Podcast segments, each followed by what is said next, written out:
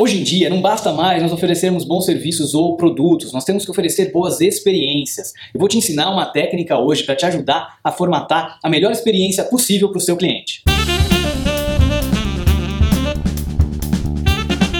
Hoje eu vou te ensinar sobre o modelo de Kano ou o Canon Model, que é um modelo, é um modelo desenvolvido por o professor Noriaki Kano nos anos 80 para melhorar a satisfação dos clientes. Bom, no modelo Cano tem basicamente três tipos de características que o seu produto ou serviço pode ter. A primeira delas é o que o Cano chama de necessidades básicas. Então vamos supor, por exemplo, que você é uma empresa de linhas aéreas. Uma coisa básica, por exemplo, é: se eu sou um cliente que vou fazer um voo de São Paulo a Rio de Janeiro, então eu despacho minha bagagem, quando eu chegar no Rio de Janeiro, eu quero encontrar a minha mala eu vou pegar a mala e vou embora. Isso para mim não vai ter sido diferencial algum, simplesmente é o que eu espero que aconteça. Se você vai num hotel, por exemplo, e nesse hotel você encontra uma cama confortável, você não vai achar, nossa, que maravilha de hotel porque a cama é confortável.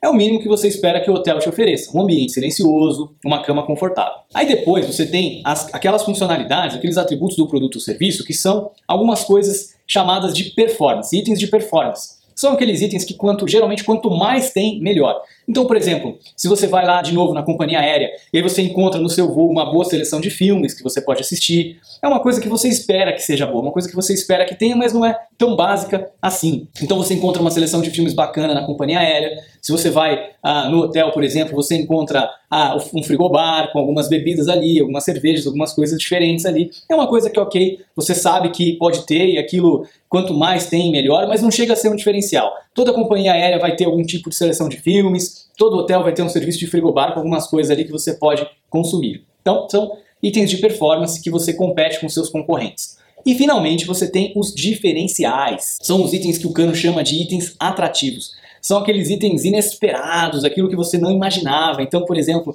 você vai se hospedar no hotel e tem lá aquele seu vinho predileto, especial para você, que você pediu no restaurante a última vez que você visitou. Eles identificaram isso no CRM, então deixaram de presente com um cartão no seu nome, agradecendo pela sua preferência.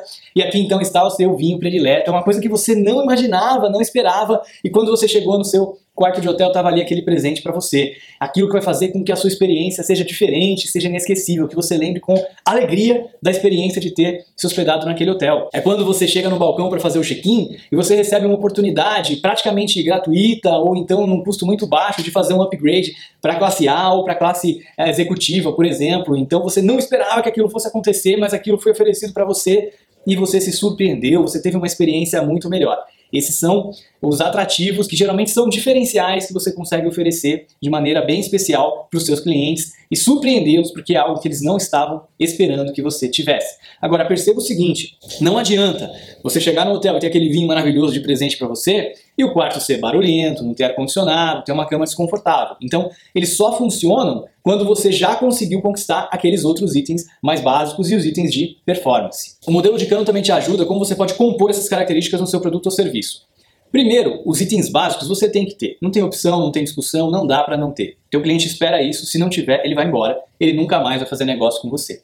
Itens básicos, necessidade, tem que ter, não dá para deixar de fora é o M do must do modelo Moscow que a gente falou no episódio anterior. O modelo 2, que é o modelo de performance, você tem que conseguir entender qual é o nível essencial que você precisa oferecer desses itens de performance. Para você também não gastar demais com isso, porque não é isso que vai fazer aquela grande diferença na experiência do seu cliente. Então não adianta você ter lá um catálogo de filmes, se você é uma companhia aérea, né, usando o mesmo exemplo, com centenas de milhares de filmes, porque chega um certo ponto que aquilo não faz mais tanta diferença. Então você precisa balancear aquilo para conseguir ser competitivo, para conseguir ser comparado, pelo menos como igual com os seus concorrentes. E finalmente, os diferenciais, os atrativos. O modelo de cano sugere que você escolha um ou dois itens que vão proporcionar, que vão fazer com que o seu serviço, que a experiência do seu serviço ou produto seja especial, seja diferente de todos os demais do mercado. Esse foi o modelo de Cano que vai te ajudar a ter clientes mais satisfeitos, a proporcionar experiências melhores para os seus clientes e a compor o conjunto de atributos do seu produto ou serviço.